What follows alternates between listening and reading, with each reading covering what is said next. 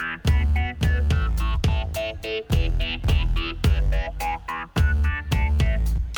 Hey, ¿qué tal? Ciberescuchas, bienvenidos a Hablemos de Cine Podcast a través de entretenimiento casual con Adrián Andrade. Otro inicio de semana y les tengo las novedades en el mundo del streaming, diferentes plataformas y tuvimos la oportunidad de estrenar la nueva que se trata de Star. En pocas palabras, comparado con Netflix, HBO Max, Amazon Prime, Paramount Plus. Vaya, sí que es una guerra de consolas realmente. Tengo que admitir que por el momento me decepcionó Star. Sí tiene por los títulos de Alien, yo soy muy seguidor, pero mientras no haya una serie de, de la que prometieron, pues no me convence del todo. Tuve oportunidad de ver otra y de ver una película porque le tengo que sacar provecho, pero en un momento vamos a tocar ese tema.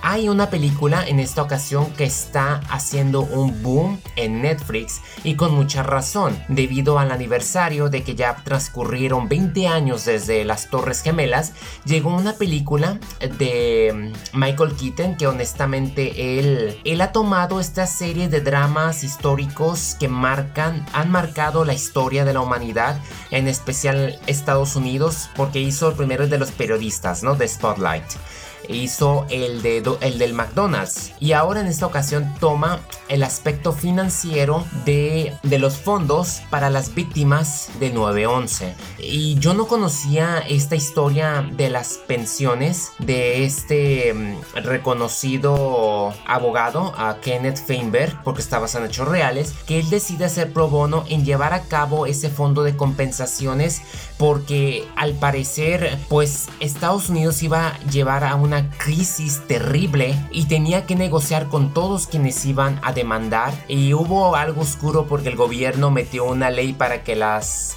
líneas aéreas no fuesen víctimas. Fue todo un desastre, la verdad que yo no tenía ni la menor idea de que existía esta historia y cabe destacar que Michael Keaton hace una excelente interpretación con Kenneth Feinberg al lado también de Stanley Tucci como Charles Wolf, el bloguero que en parte fue su antagonista hasta que hallaron un punto de equilibrio.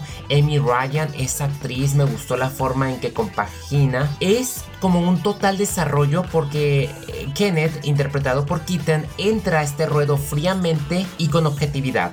Y conforme va conociendo a las personas, él va cambiando su actitud y se lleva una gran lección de vida como todos los demás. No sé si sea prudente que lo diga, me da a entender que muy difícil el gobierno haya planeado este ataque viendo todas las repercusiones y el peligro que estuvieron a punto de sufrir por ese derrame y destrozo económico que iba a paralizar por el aspecto de la economía ahora entiendo muy bien la película de Batman Inician cuando la Liga de Sombras dice que hay armas más sofisticadas. No niego que sí haya habido involucrados, como todo, personales que querían darle un golpe duro desde el interior a Estados Unidos, pero yo no creo que haya sido realmente algo que el gobierno se haya querido echar. No creo al 100%. Debe de haber como que más a fondo, las cosas no son como de, de blanco y negro, hay como que un panorama gris y esta película sin duda se basa en ese aspecto de todas las víctimas y escucharlas, inclusive ver algunos dilemas, la, la ética, o sea, cómo todo entra en juego es impresionante, impactante y te deja con la boca abierta y la verdad yo me llevo una rotunda sorpresa de que esta película la haya relanzado Netflix después de que pues, se haya atrasado debido a, la pandemia. Excelente producción sin duda llevada a cabo por uh, Sara Colangelo y pues en parte yo creo que Keaton contribuyó bastante a que, se, a que se moviera y su elenco. Hay otro estreno también llamado Kate, sobre una asesina que la envenenan y su mundo gira porque tiene que buscar la manera ahora de vengarse. Tenemos a la actriz de Aves de Presa, Mary Elizabeth Winstead, quien interpreta a esta asesina Kate. No es una de mis actrices favoritas debido a lo que he escuchado de su vida personal, aparte de que le costó el divorcio a Iwan McGregor después de un matrimonio estable, entre comillas, de 20 años. Estas cosas pasan en Hollywood, pero aún así no se trata de su vida personal, aquí se trata de su actuación y la película a pesar de ser muy buena, tener una trama que te engancha y te mueve y unas escenas, wow, que te rompen dedos, cabeza rodando, sangrerío total y una degradación, degradación en su físico. Uh, mis respetos para Mary Elizabeth que, que casi, casi me hizo llorar en los últimos minutos de esta escena y la forma en que también su personaje pasa esa travesía, ve otro aspecto a la vida que solamente conocía y la figura paterna que tenía en Barrick, quien en este caso es llevado a cabo por Woody Harrison como siempre muy, ya saben, esos papeles controversiales que lo saca al momento. Para estar situado en, en Osaka, por China, y ver esta especie de, de asesinatos que no van correctamente, una conspiración y las cosas no son lo que parecen, me fascina el aspecto del honor que haya estado involucrado y me gusta los aspectos característicos de los personajes. Me gustó el giro que hay al final, ella sin duda mantiene la velocidad y los golpes, las coreografías.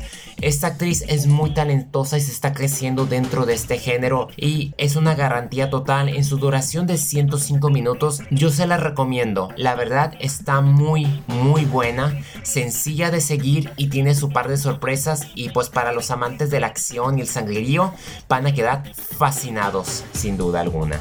Ya que si quieres un suspenso alemán por un actor principal, David Cross y Hanno Koffer, que han hecho una que otra película, de hecho David apareció en The Reader, aquella película al lado de Kate Winslet con quien compartió unas escenas muy intensas sexualmente, pero esas escenas no se filmaron hasta que él cumplió la mayoría de edad, es lo que estaba leyendo y me acuerdo, su actuación fue fenomenal. Aquí con razón se me hacía muy conocido y aquí sin duda interpreta a este grupo de amigos que están celebrando de que Roman se va a casar y de la nada se topan con un francotirador. Yo creo que lo voy a mencionar en esta manera yo no me hubiese esperado a, esa, a ese tipo de francotirador. No quiero revelarlo porque yo creo que va a ser como que un giro y una forma en que uno dice realmente, realmente podría aplicarse de acorde a los, pues a, las personalidades. Ay, estoy tratando de no, no quiero arruinarles esa sorpresa porque para mí en especial fue algo que no me esperaba. ni siquiera vi los avances, nomás vi de qué se trataba y, y, y en efecto, uno está a los primeros 20 minutos esperando que se desate el suspenso y sí, en cuanto la primera bala se dispara, estás aferrado a tu asiento o a tu sofá que, que, que la verdad la pasas mal y, yo creo que la historia en sí lo justifica todo. El trauma no es la típica vengador o persona psicótica. Todo hay una, todo hay una razón de ser. E inclusive es muy impresionante y conmovedor en parte ver cómo la relación entre estos amigos también se pone en la línea. Porque entre ellos hay enemistad, problemas y hay circunstancias muy delicadas a mí me gustó. Aparte de que el contexto, la cinematografía, los encuadres son muy bellos. En segundo grado a realmente cómo se dan los asesinatos y que Nine está exento. Tiene estos aspectos muy predecibles del género de horror que uno diría, ¿por qué te mueves? O sí, quédense y discutan entre ustedes, ¿no? Es parte de la, de la trama, me imagino, parte del cine.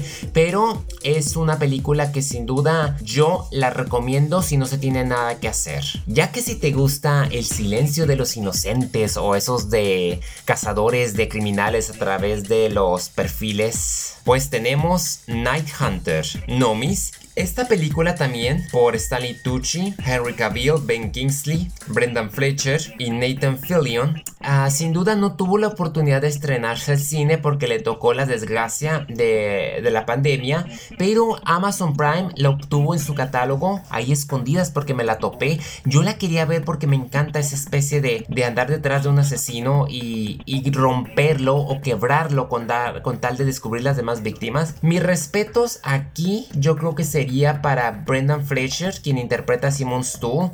Su actuación, yo no sé por qué no salió nominado. Es extraordinaria, impresionante. Me recordó a Anthony Hopkins en otro aspecto lunático, pero también cuando está muy serio y engruesa la voz.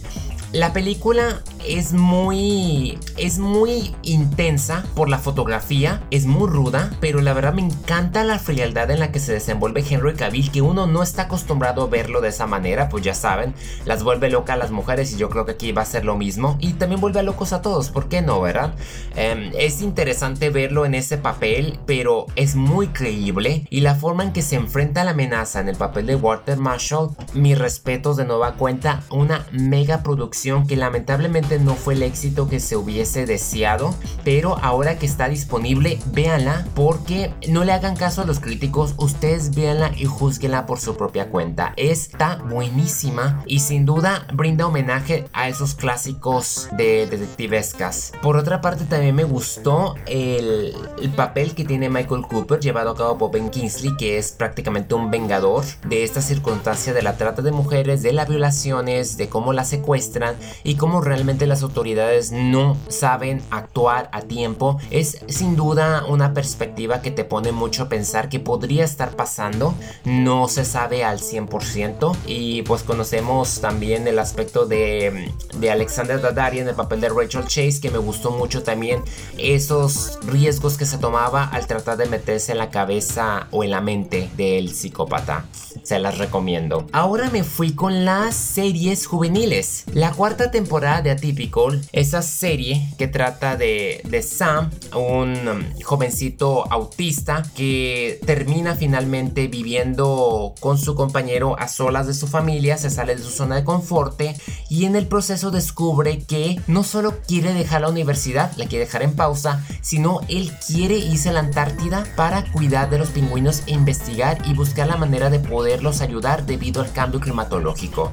Vaya, un propósito muy intenso para una persona autista y sin duda esta serie te demuestra que todo es posible si tú tienes la iniciativa y si tu grupo de personas con la que te rodeas, incluyendo tu familia, amistades, tu pareja, ¿por qué no? Ellos te ayudan a hacer la diferencia y cumplir tus sueños. Me encantó el papel de la madre aquí. Jennifer Jason Leigh, sin duda ella es una joya en esta clase de producciones que mis aplausos. Esta cuarta temporada fue la última que nos brindan. Consta de 10 episodios con una duración de media hora que me los avendaba cada día y eran exquisitos. Aprendí en lo personal muchos aspectos. Me gusta como lo vengo mencionando el papel de la mamá que no es tan obsesiva y no quiere limitar a sus hijos, sino los ayuda a que salgan adelante, aunque admita que le duela, termina cediendo. Me gustó ese aspecto, yo creo que es una madre muy positiva y es un buen rol a seguir para las futuras madres o quienes lidian con niños autistas o con cualquier problema que puedan tener. La adolescencia es sin duda algo muy complicado y no es tan fácil, pero esta serie te brinda herramientas, te muestra perspectiva de cómo uno puede interactuar, tomando en cuenta también tanto la orientación sexual, los problemas que uno tiene, los estados de ánimo, porque aquí me gustó mucho cómo la hija es llevada a cabo, cómo también vemos el punto de vista de la novia que es muy tolerante pues de Sam en tratar de pues estar ah, siempre apoyándolo, aunque él no la trata de la misma manera, pero sin duda yo me puse nervioso porque yo dije se va a quedar en continuación, la serie la cancelaron tiene su cierre. En lo personal es un buen cierre, pero a mí me encantaría que hubiese una quinta temporada, un episodio, una película nomás para saber después qué pasó de su regreso de la Antártida. Pero cierra los ciclos con todos. Hasta su amigo funcionó muy bien y agregar ciertas problemáticas benefició en la forma de cómo resolver problemas. Para mí, Atípico es de esas series originales que mejoró desde la tercera temporada después de que la segunda no me gustó. Y eso que se trajeron a personas que sabían mucho cómo era el trato y metieron actores también que, que eran autistas. Y eso me gustó mucho, eh, ese nivel de calidad en su producción, en el guion, en que cada detalle es cuidado y cada actuación no exagera, sino te lo muestra de la forma más humana y normal posible.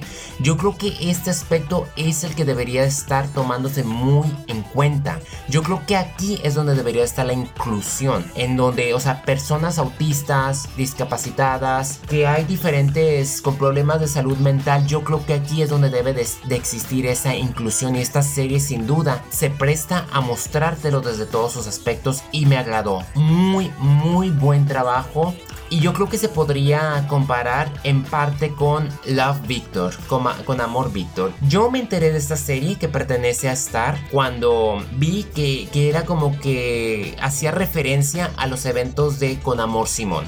De hecho, me puse a volver a ver ese, esa comedia romántica juvenil. Leí la novela, me encantó. La película estuvo muy buena, en parte porque Jennifer Garner y Nick Robinson se avientan la mejor escena que haya visto. Y Josh Duhamel también me gusta mucho, que hasta creo que una aparición en la segunda temporada de Con Amor Víctor.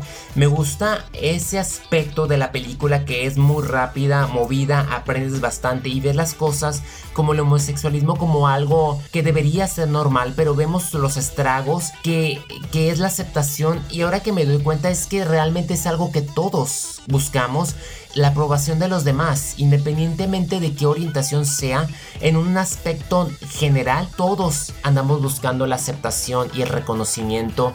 Y esta película, enfocándose solamente en esa área en conjunto con los demás, hace una buena misión de mostrarte y es contenido muy valioso. Y la serie trata de seguir los mismos pasos. Yo creo que Michael Cimino, como Víctor Salazar, este estudiante que llega a Creekwood y que encuentra la manera de contactar a Simon, quien el actor original presta su voz a través de las cartas y hace una aparición en el capítulo 8, creo que también hace una aparición en la segunda temporada.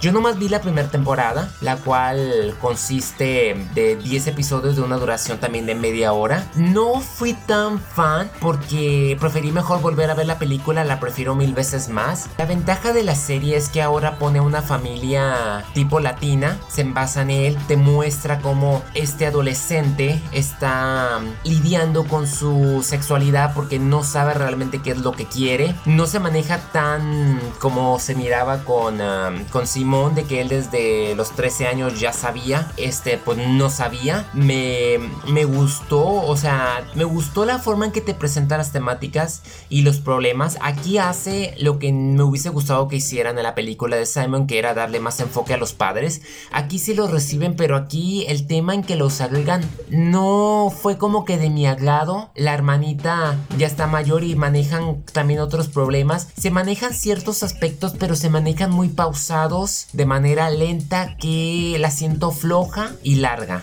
Y yo sé que estas van para varias temporadas y sé que es un éxito, pero yo creo que me quedo con la primera temporada y hasta ahí llegué. No tiene como que el nivel que tenía de Atypical. Yo sé que es una programación muy útil y qué bueno, qué bueno que hoy en día haya esa diversidad en el contenido a diferencia de hace una década.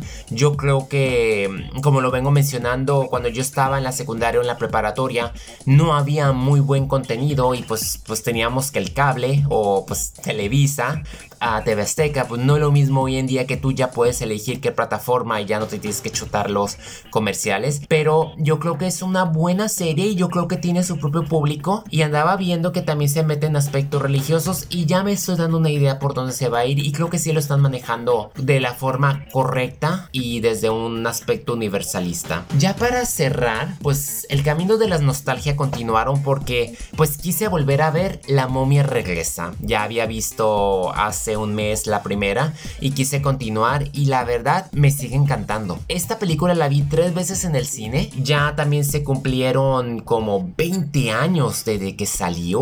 ¡Wow! ¿A dónde se ha ido el tiempo? Me gustó mucho ver el papel de la mujer aquí, o sea, se le dio mucha fuerza, o sea, la, secuencia que tiene Rachel Weisz con Patricia Velázquez, sus duelos fueron magníficos y ni se diga también que Arno Boslu tuvo una buena escena con Brendan Fraser al final. También cabe destacar el debut de Dwayne Johnson como La Roca cuando estaba empezando en el papel del Rey Escorpión. Me gusta cada aspecto de la egiptología, los paisajes. Yo estaba muy obsesionado y, y la verdad no sé por qué no seguí mi sueño de volverme un egiptólogo. Hubiese sido fenomenal andar por las pirámides. Ni he ido a Egipto y era mi sueño. A ver si todavía se me hace, ¿verdad? Esperando que, que esta pandemia pase y, y la economía no sea tan costosa ni tan peligrosa debido a los altos niveles de violencia. Hoy en día los peligros corren por cualquier lado, ya ni sabes por dónde. Entonces es muy emocionante soñar y ver lo fenomenal que fue la momia regresa. Y también lo fue La tumba del dragón emperador, la cual pues tardó 7 años en lanzarse. Sí extrañé a Rachel Weisz, pero me gustó que María Bello le haya echado muchas ganas al tomar el acento, al haberse metido en la acción y haberse copiado ciertos manerismos, pero no la misma. Es una lástima, la verdad, que Luke Ford no haya tenido más oportunidades de salir en las, en las demás películas como Brendan Fraser, que de ahí empezó su decadencia en el cine hasta ahorita que, que va a volver a regresar y en lo alto. Y espero, espero que estén contemplando la momia 4 porque Rachel Weisz está en su mejor época ahora que está en Marvel. Espero y el estudio Universal haya aprendido de que no todo se tiene que volver multiverso. La regó al irse con Tom Cruise en readaptar la, la momia cuando la momia de por sí era muy popular. Y la tercera lo fue, solamente le afectó no tener a Rachel y no llevar una buena campaña de haber dejado tanto tiempo sin sacar una película. Yo creo que hay mucho potencial de seguir esta historia, por lo menos una más, a la Uncharted, a Thief's End, y deberían de hacerlo, ya que va a salir uh, Indiana Jones 5. Si Harrison Ford, a su edad puede hacerlo, Brendan Fraser y Rachel Weisz pueden hacerlo, y estoy muy seguro que sería fenomenal hacer una última aventura en Egipto. Nos las deben a todos los que hemos seguido y que deseamos ver a los O'Connells juntos. Bueno, esto es todo de mi parte. Gracias por haberme acompañado en Hablemos de Cine Podcast. Mi nombre es Adrián Andrade y estamos en el cine.